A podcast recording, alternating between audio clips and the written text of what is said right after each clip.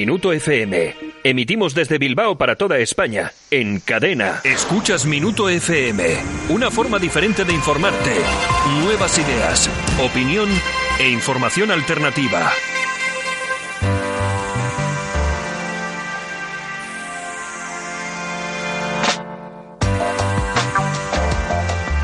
Saludos, buenas noches. Aquí estamos otro domingo más en Alt News, noticias e información alternativas. Bienvenidos.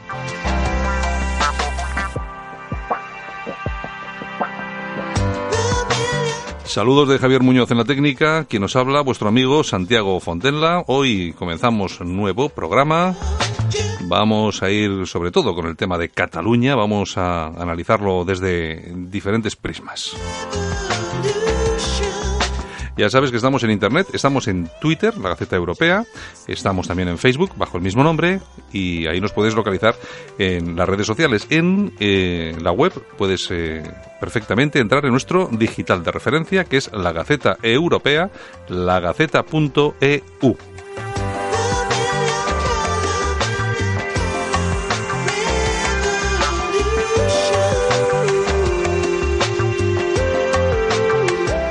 Tenemos por delante unos días, unas semanas bastante complicadas con todo lo que es el proceso de golpe de Estado que pretenden los separatistas catalanes. Iremos analizándolo pues semana tras semana, día tras día, con personas que entendemos que nos pueden transmitir alguna idea, alguna novedad, porque este tema eh, hay que entenderlo y comprenderlo en su justa medida. No solo estamos hablando de una votación, de un referéndum que puede producirse o no, creemos que no, sino qué es lo que va a ocurrir eh, al día siguiente. Ese va a ser el grave problema y ahí es donde tiene que estar en el análisis y, por supuesto, la respuesta del gobierno, que no sabemos si va, si va a ser la respuesta adecuada o no. Esperamos que sí, desde luego.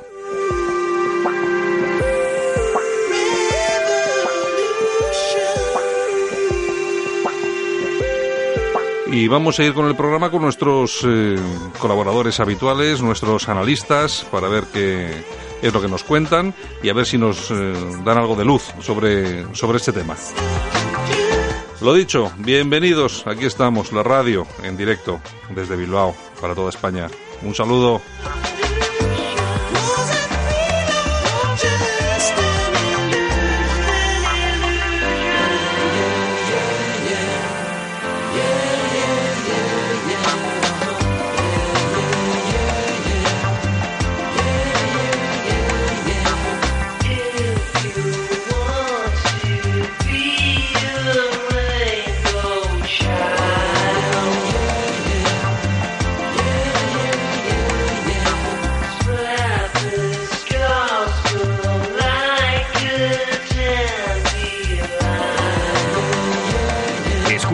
Alt News, noticias alternativas en Minuto FM, con Santiago Fontenga.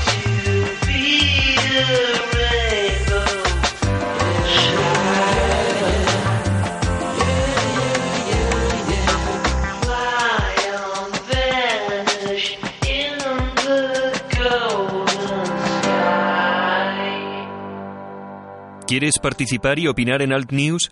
WhatsAppea al 678 61 6177 y te llamamos para que participes y des tu opinión en directo. Tu opinión nos importa. En Minuto FM te ofrecemos información diferente, equilibrada y veraz. En Minuto FM te ofrecemos opinión sin filtros, libre y de calidad. Minuto FM, información y opinión. Escúchanos en minutodigital.com.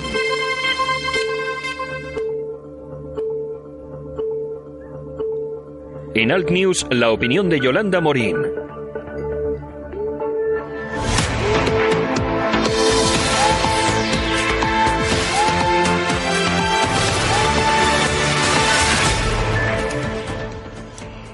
El golpe de Estado al que asistimos en Cataluña tiene varios frentes. Nadie ha dicho que los separatistas sean estúpidos, muy al contrario, tienen bien aprendida la lección.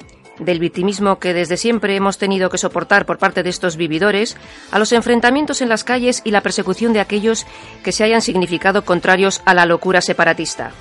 Para esto último, la CUP no ha dudado en importar toda la escoria de la extrema izquierda europea. En las últimas semanas se ha producido en Cataluña un desembarco masivo de anarquistas de toda Europa para participar en la agitación callejera que se prepara con motivo del día 1 de octubre.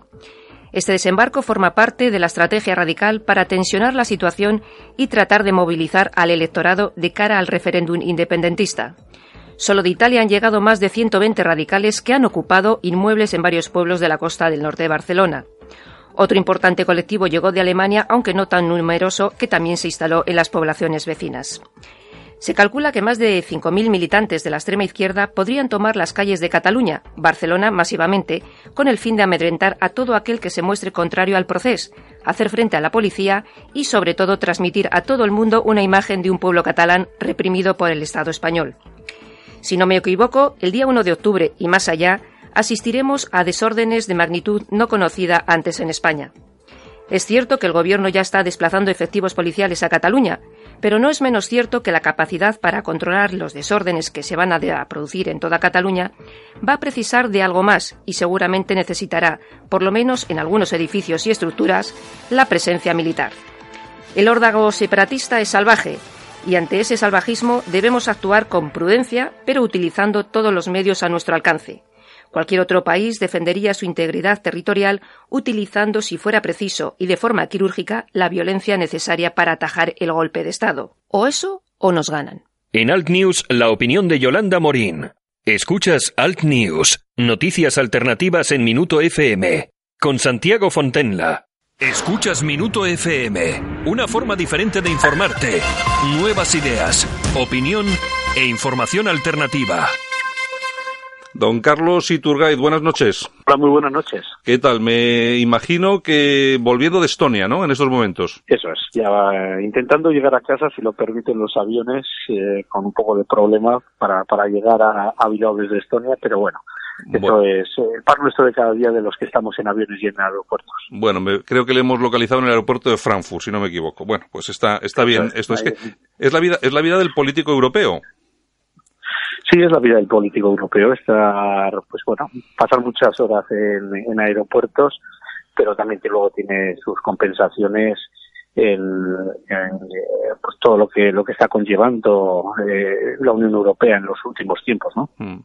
Bueno, eh, seguramente que todos nuestros oyentes, por supuestísimo, conocen a Carlos Iturgaiz. Ha sido es eurodiputado del Parlamento Europeo, pero ha sido presidente, sobre todo es más conocido porque ha sido presidente del Partido Popular del País Vasco y en, su época consiguió colocar al Partido Popular como segunda fuerza política en el País Vasco. Una cosa que hay mucha gente que no recuerda y hay que reivindicar para usted. con el, el PP con usted fue segunda fuerza política en el País Vasco. Pues sí, y solo a tres a tres escaños de, de Ibarreche, ¿no? Eh, cinco escaños, perdón. Eh, cinco, estaba pensando en tres porque no sumaba a Unión Zalavesa, que luego eh, se incorporó a una coalición con el Partido Popular, como recordarán, cuando ya fue con Jaime Mayor Oreja, pero nosotros sacamos, eh, cuando yo fui candidato del Dakar, 16 escaños, y yo siendo presidente y, y Jaime Mayor candidato, pues volvimos a repetir el segundo puesto, ¿no? O sea, que, que fueron unos momentos pues agridulces, eh, agrios y, complicados porque estábamos en el punto de mira de ETA y ETA nos quería exterminar en aquellos momentos, pero también eh, la política dulce pues porque éramos los que liderábamos la oposición y de forma pues eh, rotunda, ¿no?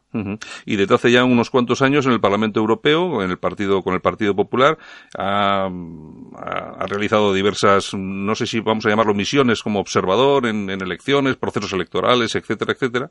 Y como es una persona conocida y respetada en Europa, sí que queríamos hablar con usted más que nada porque eh, queremos eh, saber o conocer de, de primera mano cuál es cuál es la opinión sobre el tema del famoso proceso que se está viviendo en, Cataluña en Europa. Es decir, el, presidente Rajoy el otro día comentaba que en Europa no daban crédito a lo que estaba sucediendo y, por supuesto, creemos al presidente del gobierno, pero usted que está ahí, eh, que, tiene, está sobre el terreno, ¿qué, qué, es lo que pasa? ¿Qué es lo que piensan eh, las demás fuerzas políticas en Europa sobre el, el descabellado intento de golpe de Estado este que quieren dar los separatistas?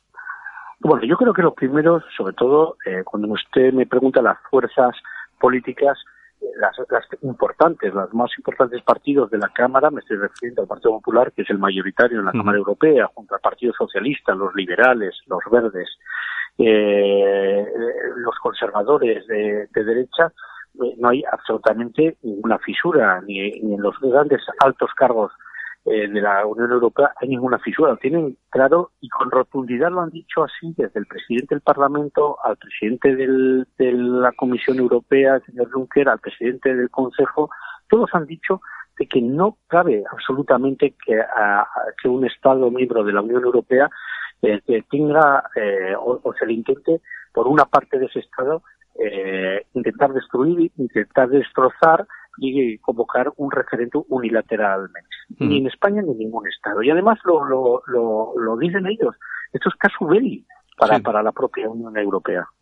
Sí, de todos modos, eh, parece que les da un poco igual a estos, a estos políticos eh, catalanes, ¿no? Porque el, a pesar de que se reitera ese mensaje de que efectivamente eh, no, no tiene ningún tipo de recorrido lo que, es, lo que están haciendo, así todo ellos se mantienen y siguen en esa política, por ejemplo, de abrir esas famosas embajadas, etcétera, etcétera, etcétera. Mm, ¿Estamos viviendo, estamos viviendo un, un, un, momento de locura o, o, o simplemente esto corresponde con alguna otra cosa que se nos escapa? No, bueno, yo creo que no se nos escapa a estas alturas de la película absolutamente nada nadie. Ya sabemos dónde están, sabemos dónde se han colocado, sabemos que aquí no hay marcha atrás. Ellos, porque han tomado esa decisión, ellos, eh, los, los independentistas, los secesionistas catalanes, estuvieron viendo hace años, se recordará, pues, la deriva también de los secesionistas vascos, con mm. Ibarreche a la cabeza. En aquel momento a la vanguardia estaba Ibarreche y los nacionalistas vascos con los batasulos detrás, eh, con, los, con, ETA apoyando ese, ese proceso. Y ahora ellos, ellos eh, los, los, nacionalistas catalanes, cuando estaban en la vanguardia Ibarreche, los nacionalistas catalanes estaban en la retaguardia. Y ahora se han cambiado los papeles. Ahora quien está en la vanguardia son los catalanes y los que están en la retaguardia son los nacionalistas, los nacionalistas vascos. Por lo tanto, eh, es un cambio de cromos, es un cambio de testigo. Ahora, en el fondo todos ellos, tanto independentistas vascos como independentistas catalanes, el objeto principal es intentar romper y destruir a España eh, y por lo tanto ahora yo creo que ya no hay ningún punto de marcha atrás porque se han metido en una fuerza centrífuga que es imposible que les den marcha atrás por todo ya lo que lo que han hecho y lo que hay que hacer. Desde mi punto de vista es que aquí no hay que temblar la mano absolutamente nadie nada eh, ni a nadie. Y hay que eh, actuar con firmeza y la firmeza te la dan las leyes y la firmeza te lo dan los jueces y la firmeza te lo dan eh, la propia constitución y la firmeza te lo da eh, el saber que, que tienes detrás, como usted me preguntaba al principio, a toda la Unión Europea, pero a todo también, a todo el, estamento internacional de todos los partidos, porque mañana, imaginémonos, que si Cataluña se independizara unilateralmente, no hay ningún país en el mundo, estoy seguro, que lo va a reconocer a, Cataluña independiente, a una república independiente de Cataluña. Y aún así, ese RQR, yo que desde mi punto de vista, esto ya se ha, ya se ha, ya se ha convertido en una opereta, un vodevil, donde se, ya están diciendo que lleven eh, las, las, las, papeletas de casa y que las hagan a mano si es necesario, ¿no? sí, sí, esto, sí, ya, esto ya no va más, no va más de esa opereta o ese vodevil que le estaba diciendo anteriormente. Yo creo, yo creo que lo que dice el presidente Rajoy, creo que es cierto. Yo creo que el, la votación en sí no se va a producir. Este referéndum es una opereta, efectivamente. Pero a mí lo que me preocupa es el día después, eh, don Carlos. Mm, eh, tenemos noticias que habíamos, eh, las hemos publicado nosotros, pero yo creo que sí que hay, hay más medios que, que han hablado sobre ello, que se están están llegando a España cientos de anarquistas de estos antisistema de toda Europa. Eh, la CUP ya está preparando sus eh, movilizaciones. Mm, mm, lo que yo, a mí lo que más me preocupa es la violencia que puede haber el día después. Eh, si me permite dos, dos cuestiones diferentes. La primera es el día después, el día 2 de octubre, yo estoy seguro que lo que va a ocurrir es que va a amanecer y, Cataluña, lógicamente, va a seguir siendo España y los catalanes van a seguir siendo españoles. Y que, además, va a haber una gran frustración por los independentistas, por esos secesionistas, por esos anarquistas, sin duda alguna. Va a haber una gran frustración, pero que no se engañen. La frustración de los separatistas y de los secesionistas no tiene que ser contra España. La frustración debe ser contra los políticos secesionistas, independentistas catalanes que les han mentido, que les habían dicho que el 2 de octubre iban a tener una república independiente catalana, que les iban a reconocer, que Europa iban a seguir siendo un Estado dentro de la Unión Europea y que eso van a ver, insisto, que no se da y van a entrar una frustración. Y la segunda parte a lo que usted me estaba preguntando directamente, oiga, aquí hay que hacer memoria histórica reciente, reciente, estoy hablando del año 1934, que no hace tres ni ocho siglos. En el año 1934, con Alcalá Zamora, el presidente de gobierno de la República, de la Segunda República Española, eh, él eh, quitó la, la, autonomía en Cataluña. y, hubo eh, altercados en Cataluña que, conllevaron casi 50 muertos. Eso es precisamente lo que pretenden. Ellos quieren un muerto. Ellos quieren, todos los de la CUP, quieren que haya violencia en la calle y sobre todo quieren que esa violencia pues haga estallar un estallido que con muertos eh, salga a, relucir una, una tragedia en España y en Europa con lo que está ah, ocurriendo en Cataluña y poner más el foco, internacionalizar más el conflicto de, Cataluña. Y en eso es lo que no hay que caer en la provocación nunca. Lo puede hacer el Estado, el gobierno de la nación, y lo puede hacer la Unión Europea, y no puede hacer absolutamente nada. Nadie. Por eso yo creo que habrá manifestaciones. Mire, yo siempre digo lo mismo, permítanme que se lo diga. Eh, cuando, cuando, y se acordarán ustedes, cuando se cerraron, cuando el gobierno de José María Aznar, siendo ministro del Interior Jaime Mayor Oreja, decidió ir a por Batasuna por ser parte del entramado de ETA contra el diario Egin, para cerrar el diario Egin y para ilegalizar Batasuna y para cerrar las ricas tabernas. Sin duda alguna, algunos pensaban y creían que esto iba a ser el fin del mundo en el País Vasco, que iba a haber muertos en la calle, que se iba a armar la de San Quintín dos manifestaciones, cuatro chillidos y al siguiente día todos a trabajar. Y eso es lo que tiene que pasar, que se manifestarán, que saldrán a la calle, que gritarán, que pondrán cuatro barricadas los de la Cuba. Sin duda, no en la provocación y al otro día a seguir, a seguir trabajando con la gente, tiene que trabajar si quiere cobrar y si se quiere ir en verano a venidor de vacaciones. Punto redondo. Hmm. De todas, de todas formas, lo que comentaba que no hay ningún país del mundo que vaya a reconocer una hipotética, que no, lógicamente no, que no va a ser así, pero no reconocería una hipotética independencia de Cataluña. Bueno, yo imagino que igual algún país como, como Venezuela o alguna cosa así, igual sí. Pues fíjate, ni eso yo creo. Yo creo que Venezuela sabe en el fondo los intereses que hay que tienen con, con España y con la Unión Europea. Y, eh, y a Venezuela no le interesa de, de, tener, eh, reconocer a un no Estado, a una no nación, a una no república y que dejen de, percibir pues eh, muchas ayudas que siguen todavía llegando de la Unión Europea. Mire, España tiene una, una historia de, diplomacia de 500 años. Algo hemos aprendido en este país, que es el país más antiguo como tal de Europa. Por lo tanto, no pueden venir unos a decir que van a hacer, como por mucha embajadita de esas que se han inventado o, de oficinas que abran por ahí, a decir, a dar lecciones a, a, unos grandes, a una gran nación como es España y por lo tanto España además que tiene, insisto, es que no va, en este juego no va España en solitario, es que va arropada por toda la Unión Europea y si se necesitan a otros amigos del mundo, pues también estarán allí, de los Estados Unidos de Norteamérica y compañía. Por lo tanto, yo creo que, eh, como decía anteriormente, va a haber mucha frustración, pero va a haber mucha frustración en el independentismo catalán, como le decía, porque les han contado una historieta, una opereta, que sin duda alguna eh, eh, van a, van cuando cuando despierten de todo esto van a decir pero pero pero pero dónde estamos y dónde nos han llevado eh ¿Y qué le parece el papel que está jugando en todo esto? Bueno, papel, yo no sé si al final quieren jugar papel o no. Podemos. Me parece a mí que está, está en una situación que a mí me parece de, de, vamos, de risa prácticamente.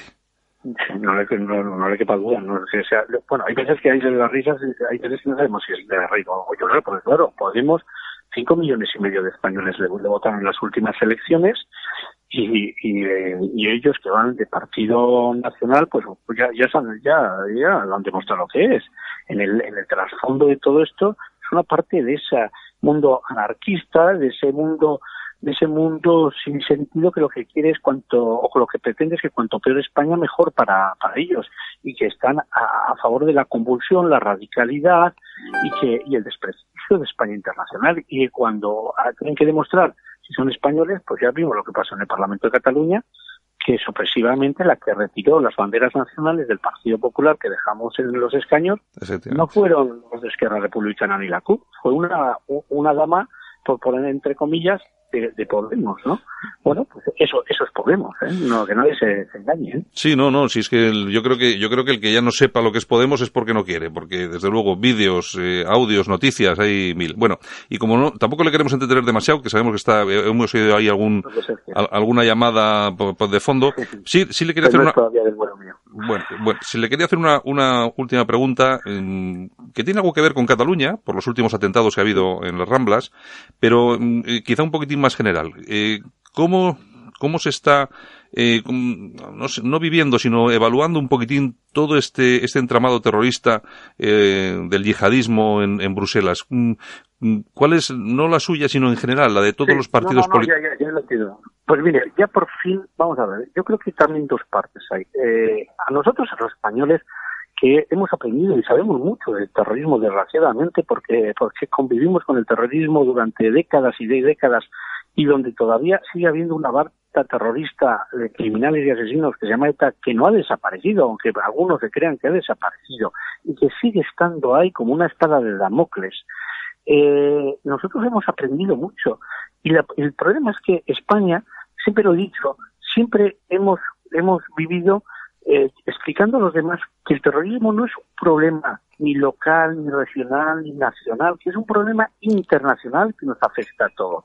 Y otros nos miraban, países muy cercanos a nosotros, nos miraban como las vacas al tren, miraban para otro lado y decían, bueno, estos son los españoles, que se arreglen los, los españoles y, y punto. Ay, amigo, cuando les ha tocado a ellos, claro, ahí se está viendo de cómo en España, claro que, que, actúan en España y asesinan y, matan en España a los yihadistas, pero sin duda alguna España está mucho más preparada y la información en España y hay y hay que ver los comandos, decenas y decenas de comandos pues hace pocos días en Melilla otro otro comando que ha sido que ha sido bueno pues en Europa cuando ya han empezado a ver eh, que, que, esto eh, como decía anteriormente, no es una cuestión localista en una esquina de Europa y que esto puede afectar a todos los países como está afectando pues en Dinamarca, en Finlandia, en Alemania, en Bélgica, en Francia, es decir, en toda Europa donde toque, pues mire, eh, afortunadamente ya eh, se va a poner en marcha, que ya era hora, una comisión específica sobre el terrorismo en el Parlamento Europeo, que no existía una comisión de, de terrorismo. Y se va a poner en marcha eh, creo que la semana que, vino la, o la siguiente. Y, y, eso es muy necesario para tomar también medidas. Se están tomando medidas eh, desde las actuaciones de información policiales, por supuesto, pero también hay que tomar medidas políticas y eso también no solo lo tienen que liderar cada país en solitario, cada Estado, lo tienen que liderar también la Unión Europea y el Parlamento de la Unión Europea. Y por eso le estoy dando esa noticia, que muchos no lo saben, de que a todas esas comisiones que hay hoy en el Parlamento Europeo se va a unir una nueva, nueva creación que es eh, contra el terrorismo y que ahí van a estar mis compañeros Agustín Díaz de Mera y Teresa Jiménez de Alcerri, que la conocerán bien, porque su, su, hermano y su cuñada fueron asesinados en Sevilla por pues la banda terrorista criminal de ETA. Exacto. Pues me, me parece una magnífica, una magnífica noticia, eh, que eh, lógicamente es necesaria y, y quizá haría quizá falta algún tipo otro algún otro tipo de medida. Mm, creo que entre toda esa ola de refugiados que ha llegado a España, eh, se nos han colado unos cuantos terroristas. Eh, ¿no, ¿No hemos pecado un poco de buenismo ahí y, hemos permitido la entrada eh, hasta cierto punto descontrolada de mucha gente? Bueno, yo creo que la propia... Eh, mire, en, en España de 17.000 eh, plazas que había, poco más de mil han llegado. Y otras cosas, no porque España quiera o no quiera, presione o no presione para que vengan o que no vengan, no, no, que no se engañe a nadie. Es que la mayoría, mayoría de los refugiados no quieren venir a España, pero no quieren venir a España, no quieren ir a Irlanda, no quieren ir a Portugal, no quieren ir a Italia o no quieren ir a Eslovenia, porque cada estado de la Unión Europea tiene un cupo que tienen que recibir y a España por población nos tocan 17.000. Mire, el otro día hablaba con una chipriota, compañera mía del Parlamento Europeo. Yo le preguntaba, se llama Elena, y digo, Elenis, ¿cuántos, cuántos tienen ¿Cuántos eh, refugiados tiene que recibir Chipre? Que es el país de la Unión Europea más cercano a Siria, como ustedes saben. Por población solo tienen que llegar 350. Deberían llegar 350. Y me dijo, ¿sabes, Carlos, cuántos han venido? ¿Cuántos han pedido? Cero. Nadie quiere ir de Siria a Chipre. Quieren ir Alemania, quieren ir a Suecia. Quieren ir a Alemania y quieren ir a Suecia, la primera cuestión por las ayudas. Las ayudas que son más cuantiosas y porque ellos lo saben.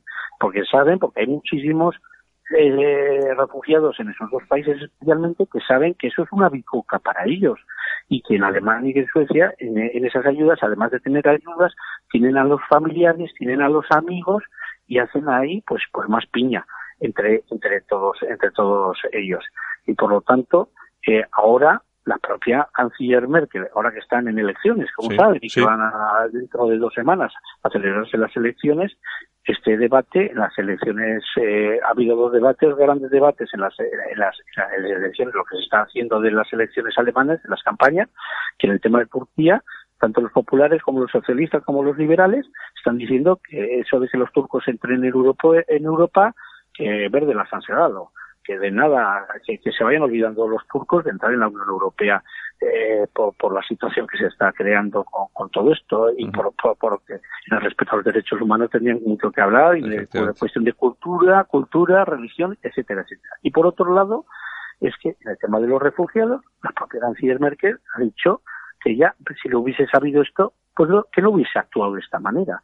Lógicamente, cuando esto, esto ocurre, eh, cuando la propia Merkel está diciendo eso, es porque es verdad, ha habido una, una demasiada, una, apertura demasiado frágil. sí, o amplia. Demasiado fácil. Sí, cuando digo frágil es amplia porque, mm. porque se ha dejado tal vez entrar demasiado sin saber quién, quiénes venían y sin, poder eh, llegar a, una determinación de, saber qué personas estaban entrando en qué situación venían, ¿no? Y por lo tanto, ese es uno de los grandes problemas. Eh, el otro día es espeluznante, lo, veían en un medio de comunicación, uno, uno de los mayores responsables en la lucha contra el terrorismo de la Unión Europea decía que en Europa, toda Europa, hay unos 50.000 lobos solitarios que están dispuestos a matar mañana mismo. 50.000. Sí, sí, eso, como comprenderá, eso es poner los pelos de punta, ¿no? Porque uno solo puede puede armarla como la armó, pues eh, me estoy, se me está ocurriendo en Berlín con un camión, o en Niza, con, el, con aquel camión que mató pues a ochenta y tantas personas, uno solo. No, sí, la verdad es que es un, es, es, un, es un problemón y sí que necesita control. Bueno, y, y la última pregunta, era la última, este, pero le, le voy a hacer la, la le, le, voy a hacer la última pregunta. Eh, así, tampoco así evitamos que, que, pierda de nuevo el avión. Bueno, el, eh, la ola de euroescepticismo. Tenemos mm, varios países en los que hay partidos políticos que se han posicionado en contra de la, de la, de la Unión Europea. Eh, tenemos eh, lo que ha pasado en el Reino Unido. En Francia tenemos al Frente Nacional. En Italia. Bueno, en todos los sitios hay algún partido de este tipo y tal. ¿Cómo, mm, cómo ven ustedes desde el Parlamento Vasco, del, perdón, desde el Parlamento Europeo? Parlamento Europeo. El, el, em, ese aumento, bueno, que no creo que sea aumento porque parece que está ahí un poco frenado el asunto, pero sí que hay eh, cada vez más, eh, más personas en Europa que están, que se, que se impregnan de ese espíritu anti-europeo, anti-Unión Europea. ¿Cómo, ¿Cómo lo ven ustedes? Bueno, yo creo que todo esto proviene de una, de una falta, de una crisis, una crisis que hay en estos momentos en Europa, una crisis eh, económica, pero también una crisis de, valores que, que, existe, que existe en Europa, ¿no? Y en esa crisis de valores, cuando una situación como estamos viendo en determinados países de la Unión Europea, en esa crisis de valores, la, ciudadanía no está pues eh, lo suficientemente eh, satisfecha con lo que está ocurriendo, siempre se derivan en los extremos. La extrema izquierda, la extrema derecha, la extrema izquierda la hemos visto en Grecia, la extrema derecha, pues la, la hemos visto, por ejemplo, en Austria o en, o en Holanda. Y entonces eso siempre siempre es preocupante porque no solo por la cuestión de que vayan a, dejar a, eh, a, la, Unión Europea en un momento de, crisis, sino porque eh, no tienen un programa, yo lo estoy viendo, a mí me, a mí me, llevo mucho, muchas veces las manos a la cabeza cuando, créame lo que le voy a contar, porque yo lo veo todos los días, eh, en el Parlamento Europeo, cuando están votando los de Podemos, y los de el Frente Nacional, porque tú usted lo ha sacado hace un momento, por ejemplo, la extrema derecha y la extrema izquierda, en el 80% de las votaciones, eh, sobre todo en económicas, en cuestiones antieuropeas, 80% de las votaciones coinciden en el voto. Los extremos se tocan siempre. Es la, teoría, Sí, dígame. Sí, no, es la teoría de la herradura, ¿no? Que los extremos este, son los más próximos. Exactamente, exactamente. Y cuando se lo decimos, bueno, pues se, se ponen como, como, como fieras y dirán, bueno, porque nada, porque, porque eh, solo os fijáis en, esos votos, pero nuestros discursos diferentes. No, no, no, al final ellos, unos y otros, están en lo mismo. Se están la destrucción de Europa, pero insisto, la destrucción de, Europa porque ha habido una, una, falta de valores, una falta de, de, proyectos europeos que hagan encarrilar pues a la mayoría de la ciudadanía, ciudadanía de muchos países en esta Unión Europea. Pero bueno, eh, yo creo que eso es uno de los grandes grandes problemas que para los próximos meses y para los próximos años, mire, el próximo miércoles, este miércoles en, en Europa, en Estrasburgo, va a haber el debate sobre el Estado de la Unión. Eh, que es como cuando en España se hace el debate sobre el Estado de la Nación o en el País Vasco se hace el debate sobre el Estado de la Autonomía. Y en ese debate del Estado de la Unión Europea, el señor Rinke pues tiene que dar ahí eh, explicaciones y tiene que explicarnos cuál va a ser su modelo para Europa para los próximos meses de años con la compulsión, con la compulsión que existe en Europa. Y ahí vamos a, ver también hacia dónde se dirigen las grandes líneas del proyecto europeo, yo insisto, creo que es muy necesario y sobre todo, fíjate, cuando estamos hablando, para mí lo más importante eh, eh, es ahora que eh, es la seguridad de los europeos. más vale que estemos todos juntos y que no cometamos esos esos esos errores que cometieron el resto de los europeos con España cuando nos dejaban solo con el terrorismo. Y, y es mejor estar muy unidos todos nosotros juntos. Pues muy bien, don Carlos, pues un placer tenerle aquí con nosotros, eh, que no pierda que no pierda el avión, que vuelva a escuchar por ahí algún algún aviso. ese sí, ese ya es el aviso mío. Ese es suyo. Pues, pues, le agradezco muchísimo que haya estado con nosotros, esperamos tenerle también en alguna otra ocasión para que nos cuente estas cosas interesantes desde la, desde la Unión Europea y, una, y un abrazo muy fuerte. Muchísimas gracias a ustedes, un abrazo muy fuerte. En Minuto FM te ofrecemos información diferente, equilibrada y veraz. En Minuto FM te ofrecemos opinión sin filtros, libre y de calidad. Minuto FM, información y opinión. Escúchanos en minutodigital.com. David Romero, buenas noches. Hola, buenas noches. Nos vamos hasta Cádiz, hasta la Sierra de Cádiz. Ahí tenemos a nuestro colaborador, colaborador habitual de de Alt News, pero también de Russia Today, de Sputnik y bueno, infinidad de publicaciones en las que en las que colaboras. Eres analista internacional, pero hoy vamos a hablar, si te parece, de bueno, que yo creo que también tiene algo que ver con el tema internacional, pero vamos a ver, vamos a hablar de Cataluña y qué es lo que está pasando, porque mm, algunas personas, pues tenemos un poco, ¿cómo era aquello? La mosca detrás de la oreja. Bueno, has eh, eh ayer eh, emitiste un tuit en Twitter, en tu cuenta, hablando de las revoluciones de colores y preguntaba si Cataluña iba a ser una revolución de colores. A mí me, preocupó el tuit porque si fuera así, mm, quiere decir que Cataluña va a ser independiente en breve. Mm, explícanos un poco esta teoría tuya. Bien, eh, no, es una teoría y, lo que me intento ceñirme a, los, a los elementos que se están que se están encardiendo en, Cataluña, en España, intentando relacionando con experiencias pasadas, con revoluciones pasadas. El, el tuit lo lanzo a partir de una noticia de la Gaceta que se hace con la Gaceta Europea, pero también otros medios de comunicación eh, como Libertad Digital, Confidencial, y en, en ellos en ellos desemboca que eh, manifestantes anarquistas y de organizaciones antiglobalización, ecologistas y tal, eh, se están concentrando en Barcelona, están llegando a Barcelona, están llegando a Barcelona. Esto recuerda muy bien los pasos previos a cualquier revolución de color o a los precedentes de una revolución de color. ¿Qué es una revolución de color? Para que nuestros oyentes eh, lo intenten eh, entender, las revoluciones de, de colores se lo denominan aquellos movimientos democráticos que se realizaron supuestamente democráticos o democratizadores occidentalistas que se han desarrollado a lo largo y ancho de Europa del Este. El ejemplo, eh, la Revolución Naranja, que se le llamó la ucraniana, y se hizo cambiar el, gobierno de Ucrania, o eh, la sucedida en, Yugoslavia, en, la Yugoslavia de Milosevic, hizo, se puso la salida de, de Milosevic. ¿En qué eso consiste? Consiste siempre en una serie de protestas de protestas, sobre todo en la calle, donde se combina la protesta pacífica eh, junto con protestas eh, violentas, ambas se combinan y juegan siempre estas protestas suelen estar eh, suelen estar eh, grabadas y difundidas masivamente en los más media de forma incluso en directo. Y en ellas se solicita medidas reformadoras, democratizadoras o de salida del gobierno o de independencia. ¿Qué ocurre? Se hacen estas manifestaciones, se, se combinan con manifestaciones ilegales que en las cuales usan la violencia y claro, el Estado eh, se ve eh, que no puede o que no puede o que no o que su coste político es imposible reprimirlas.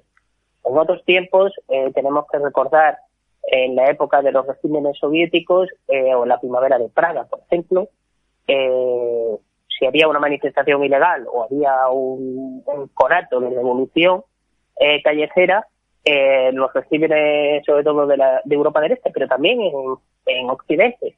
Lo que hacían era sacaba a la policía a la calle, a los antidisturbios, aplicaban la fuerza disuasoria para eh, disolver dichas, eh, dichas manifestaciones y en todo momento, eh, en todo momento el Estado, al ser el único legítimo, el único que tiene la legitimidad de ejercer la fuerza coercitiva, pues no pasaba nada, no existía ningún reproche. Ahora esta, en, la, en la revolución de color, los, los activistas lo que intentan hacer es provocar a las autoridades estatales que, eh, que para intentar reprimir dicha revolución apliquen la fuerza y utilizar la, a utilizarse como víctima, utilizar la victimización en los foros internacionales para deslegitimar dicho Estado. O sea que, eh, o sea que David, el problema entonces, el problema del, del que estaríamos hablando no es, eh, no sería eh, tanto el famoso referéndum, es decir, el votar, en el que estamos tan centrados, sino, me imagino que una especie de ola violenta y reivindicativa que comenzaría, me imagino, desde el día de la, desde la diada hasta precisamente después del, del 1 de octubre, ¿no? Exactamente. un ejemplo de ello, por ejemplo, es el Euromaidán. El Euromaidán, eh, eh, el problema del Euromaidán en qué consistía, cuando ocuparon las plazas, cuando se ocupó las plazas, eh, allí había manifestantes que seguramente les motivaba deseos de cambio, de regeneración democrática, mm, pero también había personas, se ha descubierto, alborotadores profesionales, personas que viven de alborotar, hacer estragos, y esas personas lo que hicieron fue aplicar, hacer una serie de revueltas, aplicar la fuerza. ¿Qué pasa? Esas provocaciones trae como reacción eh, el gobierno ucraniano eh, aplicase la violencia en la calle, o sea, para disolver dicha protesta. Eh, tú eres experto en seguridad. Entonces, ¿qué ocurre? Esto sirve para intentar deslegitimar el gobierno en cuestión y a partir de ahí ya los el, el Estado Nacional no puede, el concepto de soberanía ha quedado disuelto, no ha quedado, en Macron el otro día habló de este tema, ahora mismo ya el Estado Nacional está perdiendo toda su fuerza por lo, y está siendo sometido por organismos internacionales o supranacionales, y entonces, ¿qué pasa? Estos organismos supranacionales hacen condenas, denuncias de legítimas y además eh, intentan arrogar eh, como actor político o incluso como actor internacional estos movimientos eh, revolucionarios. Entonces solicitan que haya algún tipo de acuerdo, eh, estos organismos internacionales se intentan mediar y por lo cual lo que intentan es medrar dentro de la soberanía de los estados. Esto es utilizado y el ejemplo es, eh, y luego como proceso de independentista, que es el que creo yo que están siguiendo o les gustaría seguir a los separatistas catalanes, es el proceso de independencia de, de Eslovenia y las famosas guerras de los 10 días os pido si hoy es un fin de semana o cuando tengan tiempo libre nuestros oyentes que revisen que gracias a las tecnologías está todo en internet las hemerotecas del ABC, El País o La Vanguardia de 1990 y 1991 donde se donde la comunidad internacional hablaba de que había que apoyar una Yugoslavia eh, con las fronteras actuales, una Yugoslavia que había que primar el principio de, de integridad territorial y cómo en un, ahora mismo Yugoslavia nos ha desaparecido y está conformado por una serie de países que a la vez seguramente acaben dividiéndose como el caso de Bosnia y Herzegovina. Y todo esto me imagino que financiado por alguien. Bueno, ya hay, hay diferentes teorías sobre, sobre las cuestiones de las revoluciones de color. Yo aconsejo, por ejemplo, hay un, un analista ruso bastante, bastante interesante de las cosas que dicen porque aporta muchas pruebas, que se llama Andrei Kononov y escribe en español. Sí, es verdad que ya ahí cada uno puede decir quién financia, quién no financia, ya aquí eh, estamos en el plano de la conspiración, ¿no? Ya o de las conspiraciones, pero mm, yo intento en, eh, explicar lo más lo más objetivo posible y a las pruebas que me remito. Sí, lo que pasa es que, David, eh, David, vamos a ver, lo que pasa es que nosotros anunciábamos eso, que, que las, la, la, inteligencia española había detectado ya que habían llegado más de 300 radicales anarquistas a Barcelona. Mm, claro, ¿alguien financiará eso? ¿Alguien pagará eh, los viajes, la, no sé, eh, eh, alguien tiene que pagar todo eso, ¿Qué, la propia Generalitat o, o, Soros, alguien tiene que alguien tiene que financiar eso. Bueno y luego, por ejemplo, sí, sí. en el en el Euromaidán se sabe que mucha, muchos de los de la gente de la plaza del Euromaidán hablaba inglés y cómo era posible que todos los ucranianos o parte de los ucranianos de la plaza hablaban inglés y hablaban alemán y lenguas occidentales Aquí en este caso no sé, la verdad desconozco quién paga o quién no paga, pero siempre a los hechos nos ceñimos. La inteligencia española pone en alerta de que está llegando personas radicales. Luego estamos viendo ya diferentes conatos, eh, tipo revolución de color, por ejemplo, la concentración que se que hicieron a la salida de la Guardia Civil de la imprenta. No sé si no sé si ha visto las imágenes. O le recomiendo a todos los oyentes como un grupo de personas volvemos a decir más de 20 personas en nuestro país no se pueden concentrar es ilegal es ilegal efectivamente es, más de 20 personas no pueden concentrarse y vemos un grupo de cuántos 50 60 personas sí sí eh, llegarían al centenar seguramente con banderas separatistas increpando a la Guardia Civil. Mm, ¿Qué debería haber hecho la Guardia Civil? Pues acordarse de la Ley de Seguridad Ciudadana, la famosa Ley Mordaza, detenerlo. ¿Qué pasa? Ahí está automáticamente la, la impotencia de, de, aplicar la ley. ¿Qué va a hacer la Guardia Civil de ese pueblo de Cataluña? ¿Detener a las 60 personas? Es que no, tendrían ni calabozos. Pero bueno, claro, es que se desborda el Estado. la, revolución de color desborda y lo que intenta hacer es desbordar el Estado y anular el Estado porque sus medios de, represión, porque al fin y al cabo es represión de una ilegalidad, quedan anulados. ¿Qué vas a detener? 60 personas. Al día siguiente la comunidad internacional saldría. Eh, primero no tiene medios para, para, para meter a 60 personas a, en el calabozo porque seguramente no haya ni, ni calabozos para meterlo en ese pueblo. Pero es que luego, si los mete, seguramente los medios de comunicación catalanes y como TV3 y el gobierno catalán e instituciones tipo como Assange que eh, lanzó un tuit y le respondió Pérez Reverte eh, sobre el derecho de autodeterminación. Cataluña no tiene derecho a autodeterminación según lo establecido en las resoluciones de las Naciones Unidas. Eh, eh, ¿qué, va a, ¿qué va a hacer? ¿Qué puede hacer la Guardia Civil? ¿Detener a las 60 personas? No, pero es que por, pero tampoco puede multarlas porque se las multa automáticamente. Se, es que le es imposible. Ahí quiebra el Estado.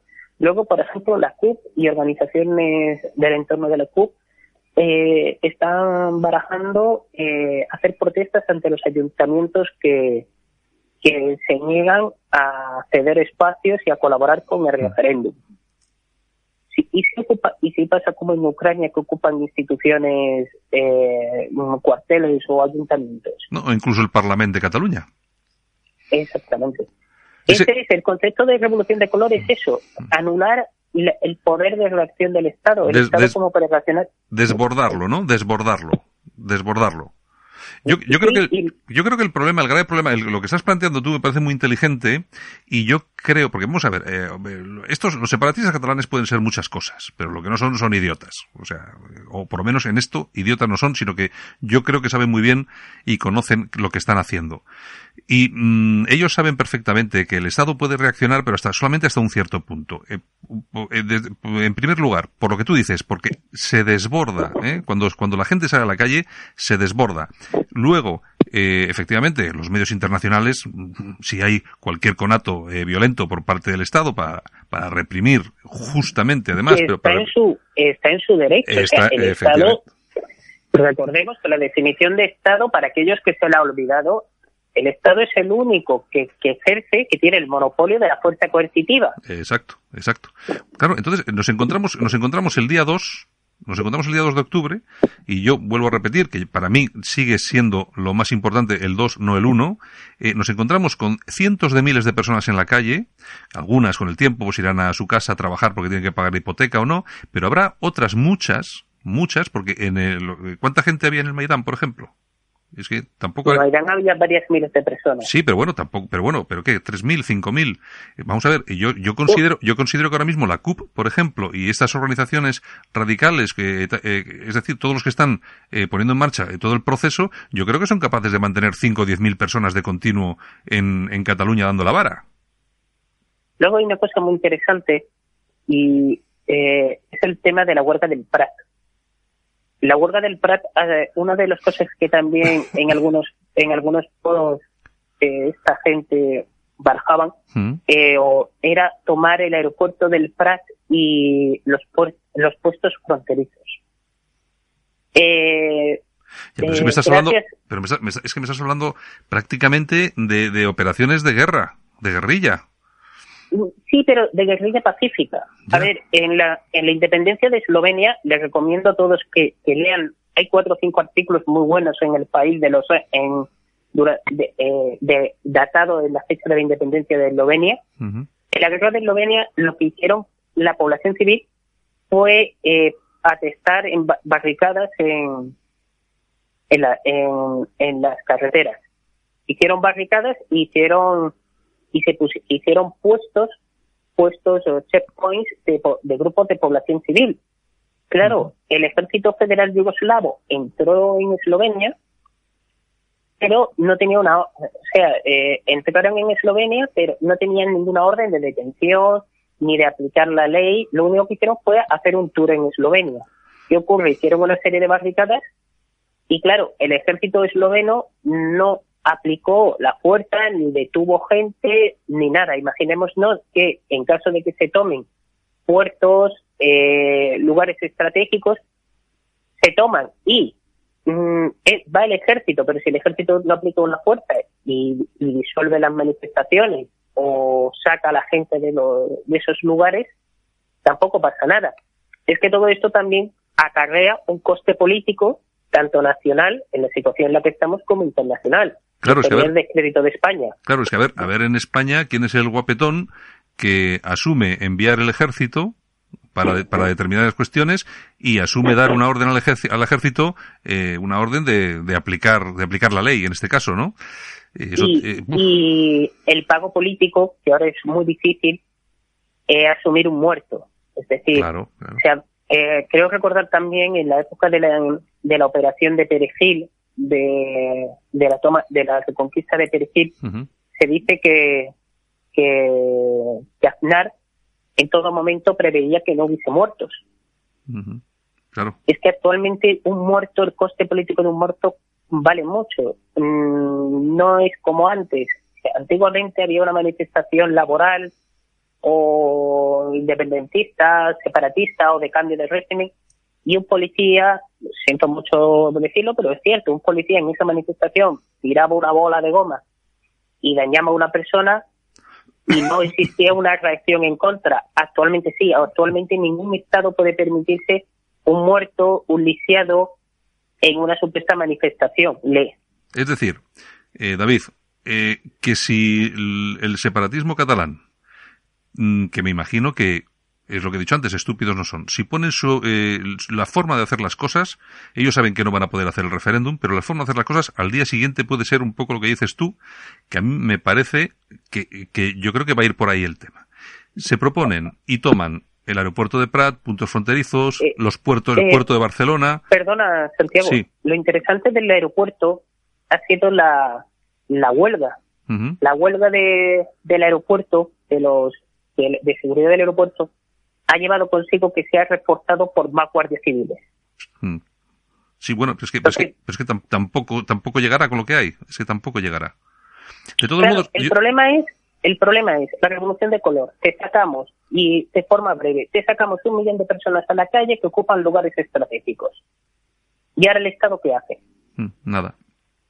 Poco puede hacer, aguantar, aguantar el tirón. Y además, ese millón de personas o los que han sacado o han promovido sacar a ese millón de personas, lo que esperan es que haya un muerto, un herido, eh, gestos de violencia, eh, gases lacrimógenos, gente con los ojos irritados y sacar todas esas imágenes viralizándolas en todas las redes sociales y poner al Estado español y al gobierno, por cierto, de derechas, con lo cual en todo momento va a ser más culpabilizado. Claro.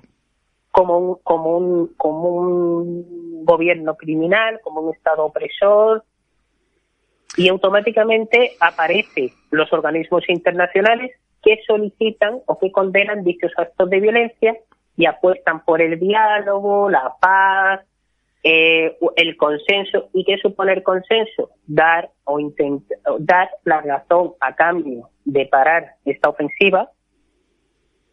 Al contrario, hmm. esto, suce esto ha sucedido en toda Europa del Este. ¿Puede suceder en España? No lo sabemos. Bueno, no te creo. Yo, yo creo, yo creo que es el camino que van a, que van a, que van a utilizar, porque es que otro realmente no lo tienen. Es decir, no van a Yo realmente lo utilizaría si fuese ellos. Claro, es que vamos a ver, el tema este de votar a mí me parece, te lo digo con sinceridad, una chorrada. Es decir, no van a votar y no van a votar. Y aunque voten siete, lo van a hacer en cajas de cartón o en, o en, o en bolsas de, de sugus. Eso, eso no tiene, no va a tener ninguna importancia. Lo preocupante es lo que dices tú, que es el día siguiente, y el día siguiente, como decía Carlos Iturgaiz, sí, eh, al día siguiente Cataluña va a seguir siendo España, lo que no sabemos es por cuánto tiempo, si esta, estrategia se pone en marcha y efectivamente tenemos que imaginarnos qué es lo que puede ser no solamente la imagen de este país, sino realmente este país con eh, estructuras estratégicas tomadas por la población civil de forma, entre comillas, pacífica, contra las que no se puede hacer absolutamente nada porque inmediatamente te saltan al cuello los eh, mainstream, los medios de comunicación eh, y aquellas personas que están interesadas en que todo esto vaya por otro lado, que es el que no tiene que ir. Así que mm, yo creo que eh, frente a ese positivismo que vivimos por parte del gobierno, etcétera, etcétera, yo soy bastante pesimista. Es decir, yo creo que va a ser muy difícil, muy, muy, muy difícil detener el proceso independentista catalán. ¿Tú, tú opinas como yo? Es que ya el proceso no está en manos de, de del PDCAT ni de Cataluña si es POC eh, y es que republicana, ya está en manos de la CUP.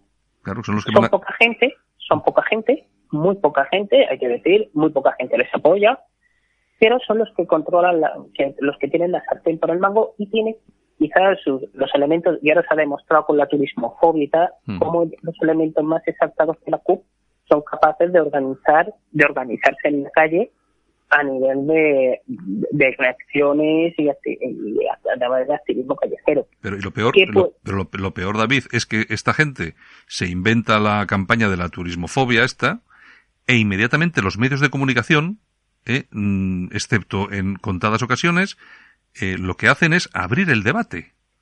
¿Qué es lo que estabas comentando tú hace un momento? Es decir, en vez de condenar los actos de violencia, las pintadas, los insultos a los turistas, lo que se hace es abrir un debate para estudiar eh, cómo el turismo no afecta a los vecinos, bla, bla, bla, bla, bla, bla. Cuando abre ese debate y pones, es decir, ante una crisis, ante un incumplimiento, es algo parecido a lo que le está pasando al Partido Popular.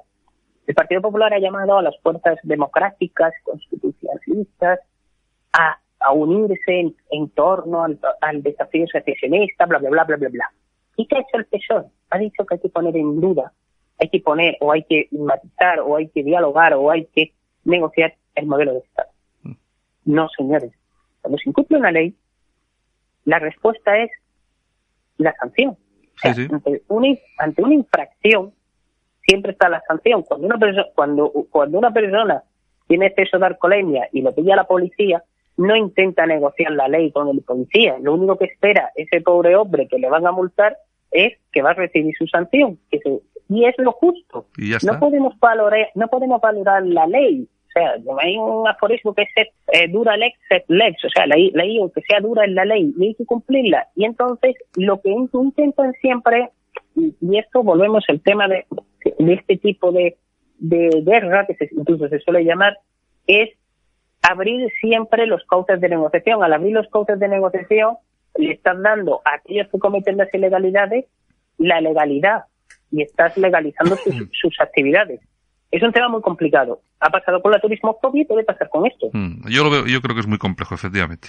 Bueno, David, oye, pues te agradezco enormemente que nos hayas eh, iluminado, porque la verdad es que seguramente muchos de nuestros oyentes podrían pensar que lo importante es el, era la jornada de voto en sí, pero yo creo que lo importante viene después, y esa estrategia que tú apuntas, yo creo que va a ser la que vamos a ver durante los próximos, a partir del día 1 de octubre, aunque va a empezar con la diada, pero yo creo que a partir del día 1 de octubre vamos a empezar a ver ese tipo de cosas y vamos a tener un gravísimo, gravísimo, gravísimo problema. Bueno, David, muchas gracias. Un abrazo. Un abrazo a ti también. Venga, hasta luego. Escuchas Minuto FM, una forma diferente de informarte. Nuevas ideas, opinión e información alternativa. Y nos vamos hasta Málaga. Vamos a buscar al señor Carlos Fuster. Buenas noches, Carlos. Buenas noches, Santiago. Delegado de Respeto en Andalucía, analista internacional, y hoy, pues, eh, vamos a comentar un poquito qué es lo que está pasando. Dejamos un poco el tema de Cataluña, que hemos estado hablando durante todo el programa, y vamos a hablar un poquitín qué es lo que está pasando en Alemania, porque tenemos elecciones. Pues sí, para el día 24 de septiembre, si no falla la memoria. Y ahí tenemos un partido en el que nosotros eh, siempre prestamos especial atención, que es Alternativa por Alemania. ¿Cómo está la cosa? Pues la verdad es que la cosa está interesante porque las encuestas, eh, a pesar, a pesar de que bueno, en su día hubo un cambio de dirección y demás, pues parece que bueno, que las encuestas son bastante positivas para, para AFD. Se comenta que podría incluso superar el 10%. Correcto, lo cual incluso, ya te digo, Santiago, podría ser un hito histórico en el aspecto que, bueno, que sería la primera vez que, que un partido político de corte patriota entrase en el Bundestag, porque si es cierto que este tipo de partidos, ya sea con, el NPD o con Die Republikaner o con, la, misma FD, han tenido, o, incluso también en su día la DVU, han tenido representación, pero ha sido siempre en los parlamentos federales, pero nunca, nunca, salvo a lo mejor que haya sido algún, algún elemento, algún elemento eh, tráfuga, eh, nunca ha habido por, por sí mismo una representación de, en el Bundestag de eso, de alguien que haya salido elegido por popular. De todas formas, eh, Alternativa por Alemania creo que es un partido muy diferente a lo que comentabas al NPD y ese tipo de cosas, ¿no? No tiene, no tiene mucho que ver. Es otra historia. O sea, estamos hablando de eso, de un partido, de un partido sin ningún tipo de vinculación con, el, con el pasado y bueno, y, y, está más homologado a partidos de corte soberanista eh, y socialpatriota del estilo del, Frente Nacional o, o, el FPO. Es más, por ejemplo, con el FPO, por ejemplo, tiene lo que es eh, firmado eh, de hace ya tiempo un acuerdo de colaboración. Mm, y hay un tema, hay un tema, un detalle ahí que es muy interesante, y es que incluso ha participado en la está participando en la campaña electoral de Alternativa por Alemania, eh, Farage, de la UKIP británica. Cosa, cosa eh, extraña porque hasta hace muy poco tiempo eh, en la UKIP eh, y Farage en concreto no quería saber mucho de todo lo que no fuera su isla, ¿no? Tampoco de los partidos identitarios. También tener en cuenta una cosa, también tener en cuenta, a ver, mm, a mí no me extraña si partimos de la base que, a ver, AFD tampoco es un partido que sea que sea muy uniforme en el discurso, me explico. A ver, ellos ellos son lo que son, pero, pero también parte de la base, cuando digo poco uniforme me refiero sobre todo en el aspecto de la evolución porque estábamos hablando de un partido que hace hace eh, un par de años era un partido sí que era anti anti anti UE, anti euro, pero después, por ejemplo, en, cuestiones económicas, pues era un partido muy liberal eh, y claro, entonces ahí pues ha ido poco a poco evolucionando. De posiciones eh, más, más liberales o pues, un poco más sociales. Y aparte también pues bueno pues pues ha ido ha ido derivando ya a un posicionamiento más claro pues con, con, partidos como el Frente Nacional o como el FPO, cosa que antes, pues bueno, pues un poco como pasaba con Farage, huían de ese posicionamiento. Y además yo creo que son partidos ya que son súper modernos, ya no tienen lo que decías tú, nada que ver con el pasado, pero no solamente de boquilla, sino que realmente es así. Fíjate que la cabeza visible, la líder eh, actual de Alternativa por Alemania, es una, eh, una lesbiana eh, que lo ha admitido públicamente y ahí no hay ningún problema. Si fuera un partido... Y ojo, ten en cuenta una cosa, es lesbiana, pero es que además hay un detalle importante, que es que, a ver, yo lo que digo muchas veces, que es que esto no es que sea, eh, para mí una persona lo que haga en su vida privada, sí, sí. evidentemente, pues la verdad es su vida privada y me da igual. Pero es que, pero es que eh, el, el, el, AFD es un partido que sobre todo en el tema, en el tema de la lucha contra la ideología de género, sí. son, son, eh, son unas personas que, que están dando, dando la batalla, pero, pero a lo bestia. Bueno, que es lo que teníamos que hacer nosotros y no hacemos, porque la verdad O es sea, que... me refiero, ¿qué tengo que decir con esto? Que evidentemente una cosa es una persona que sea homosexual en su, en su vida privada y otra cosa distinta es que tú defiendas todo el tema de la ideología de género y, y- y todo el tema del movimiento Claro. LGBT. Son cosas distintas. Son, son absolutamente, absolutamente diferentes. Por eso, los movimientos, los movimientos de corte identitario ahora mismo en Europa, yo creo que todos ellos, no creo que haya ninguno, pues tienen dentro de sus cargos, eh, los más importantes, además en las cúpulas, a personas que son gays, que son lesbianas y tal y cual, no hacen bandera de ello, porque es que también vivir todo, toda, toda tu vida haciendo, haciendo bandera y con- de tu condición sexual tiene que ser muy aburrido y muy triste. Claro. Pero esta gente lo que hace es no hacer bandera de eso, pero a, a la vez sí que defienden los derechos de gays y homosexuales, pero no desde, el- desde los movimientos LGTB o del lobby gay, lógicamente. Exactamente. Es más, por ejemplo, eh, fíjate, aunque no tenga que ver con grupos identitarios, pero, pero sí y no. Por ejemplo, eh, este movimiento social que surgió en Francia, el de la Manif Putus, Ujú, este movimiento en contra del matrimonio gay, Sí. pues precisamente entre sus dirigentes había homosexuales reconocidos que estaban Claro. en contra la ideología de género y que estaban en contra del matrimonio gay. Claro, O acuérdate, sea que- acuérdate, hay que diferenciar mucho las cosas. Acuérdate, acuérdate tú de el- la gran polémica eh, a la que asistimos cuando los diseñadores eh, italianos Dolce Gabbana, me parece que, que eran y tal, que son dos, dos, dos homosexuales que deben estar incluso casados, creo yo, y tal, se posicionaron en contra de la adopción. De de- por parte de y, y, chico, la gente se volvía loca pues es que hay gente razonable en todos los sitios. A mí la condición sexual de cada uno me la trae al pairo y cada uno duerme con quien quiere pero la verdad es que gente que piensa gente inteligente e independiente a verla hayla y en todos los sitios. No solo Claro. eso no es patrimonio de la izquierda ni de ninguna Y cosa de aparte estas. que hay que diferenciar eso, que una persona pues que tenga su, tenga su orientación sexual, me parece muy respetable, pero otra muy distinta es ya que, que ahí, ahí es donde lucha, donde lucha, reitero, AFD con, con mucho, con mucho ahínco, es con el tema de la- el combate contra la ideología de género. Sí, sí, sí. Además que eso es, es un combate que, que tenemos que dar. Lo que pasa es que yo creo que en España ya estamos un poco atrasaditos, pero, pero bueno. Bueno, entonces yo creo que el, yo creo que sí que es cierto que si logras entrar eh, Alternativa por Alemania en, en el Parlamento alemán con más de un 10%, yo creo que sería un hito histórico, ¿eh? Hombre, sería un terremoto político en Alemania en toda regla. Y aparte, por supuesto, claro, normalizaría también el discurso patriota en Alemania, porque claro, eh, evidentemente, AFD no es, no es un partido al que se pueda calificar como, como neonazi en el sentido peyorativo de la expresión. Estamos hablando de un partido patriótico, un partido que, bueno, que defiende sus, sus ideas dentro de, de, de un ámbito que no tiene nada que ver con, el, con, con posturas del pasado ni con posturas que puedan ser polémicas en el sentido que tú y yo sabemos. Claro, lo que pasa es que, vamos a ver, es que estamos en lo de siempre. Aquí las palabras policía, es que este es, este es racista, este es nazi, este, es que estamos siempre con lo mismo. Y al final, yo creo que la gente acabará aburriéndose. Tú fíjate que la campaña sucia que están haciendo contra Alternativa de Alemania, que, eh, Alternativa por Alemania, ha salido una noticia hace poco de un correo que se ha filtrado, un correo electrónico del actual líder de- del partido, en la que dentro del correo llama cerdos a los eh, a los islamistas y, tal y cual. Y claro, dicen que ese correo que es racista y tal. Bueno, no sé, yo no sé, no sé si será racista o no, pero a mí a mí los islamistas me parecen cosas peores que cerdos. No sé, digo yo, eh, igual me denuncian por esto, pero vamos, a mí me parecen cosas peores. No sé exactamente en dónde encuentra el racismo esta gente. Es que claro, aquí, aquí se agarran siempre a un clavo ardiendo para eso, para, para intentar, pues bueno, pues, pues, pues eh, criticar, eh, intentar, de- intentar desacreditar y bueno, y, y siempre con, el- con la misma cantidad de la xenofobia, el racismo y todo eso. Bueno. A ver, es que ya es una cosa que ya Santiago mm, aburre, ¿no? Lo siguiente. Aburre, aburre, aburre, aburre, aburre, aburre y muchísimo. Y sobre, y sobre todo porque siempre se, usa la, la misma terminología para desacreditar.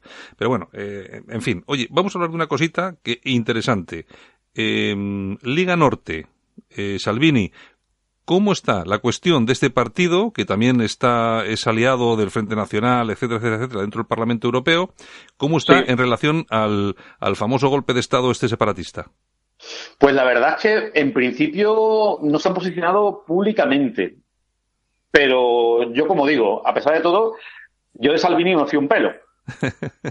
Porque verás, vamos a ver, eh, yo una persona, porque si es cierto, vamos a ver, una cosa que tenemos que tener en cuenta, si es cierto que, que, que la Liga Norte, o en este caso la Liga, Sí. ha tenido una, una evolución en su discurso que, bueno, que, que, que ha, que ha supuesto que, que, renuncien a lo que es el secesionismo y todo este tema de la padana y demás, pues eso lo han dejado de lado. sí. Porque claro, porque Salvini sabe que, que él, él si quiere ganar unas elecciones tiene que expandirse al sur de Italia. Entonces, bueno, pues, pues han quitado el discurso secesionista, eh, también, pues bueno, pues han creado la estrategia Noi con Salvini, con la cual están creciendo en el sur. Pero claro, ¿cuál es el problema? El problema es que, que claro, mm, eh, por mucho que haya Salvini hecho esto, cuando en su Facebook te dice que se alegra del resultado electoral de los separatistas, pues hombre, mm, eh, yo antes, antes de, de, de, deberme a una alianza de partidos patriotas me debo a mi nación. Claro, lógicamente, lógicamente. o sea, y yo, y yo por eso te digo que, que a mí, pues bueno, pues la liga tiene cosas que me gustan, pero otras que no tanto. Sí, yo creo que es, un tema es un tema muy complicado. Yo ahí te metes en Google, googleas su nombre y sale sale él con bande con esteladas, banderas de estas. Exactamente. Entonces, pues hombre, yo no, hombre, el mejor de los socios, pues tampoco creo que sea. Hombre, verás, al día también es cierto, bueno, que es un es un conglomerado de tendencias, pero a mí la verdad, a mí el hecho de que Salvini haya hecho esas cosas, pues pues pues, ¿qué que te diga? Eh, no, no me fío de ese posicionamiento. Y justo, y nos vamos al, lado contrario, porque estos días el que sí ha mostrado apoyo a la unidad de España y además muy claramente desde su cuenta de Twitter ha sido Karim Ouchik. ¿Tú lo conoces?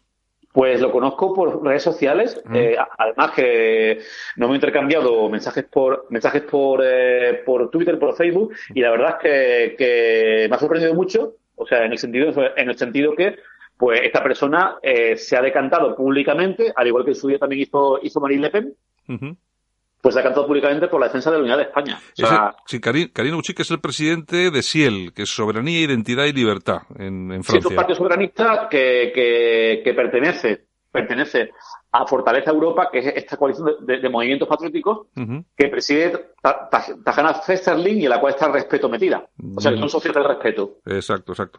Pues bueno, a mí, a mí sí que me ha, me ha sorprendido porque es que eh, no, se, no se suelen ver eh, mensajes que lleguen de, de otros países de apoyo a la unidad de España. ¿no? Me ha es más, yo incluso haría el llamamiento a, a, nuestros oyentes de, de, para devolver en este caso el, eh, o sea, en este caso como, como correspondencia, que apoyen la campaña que están haciendo Renault Camus y, y Karim Ouchi de una recogida de firmas contra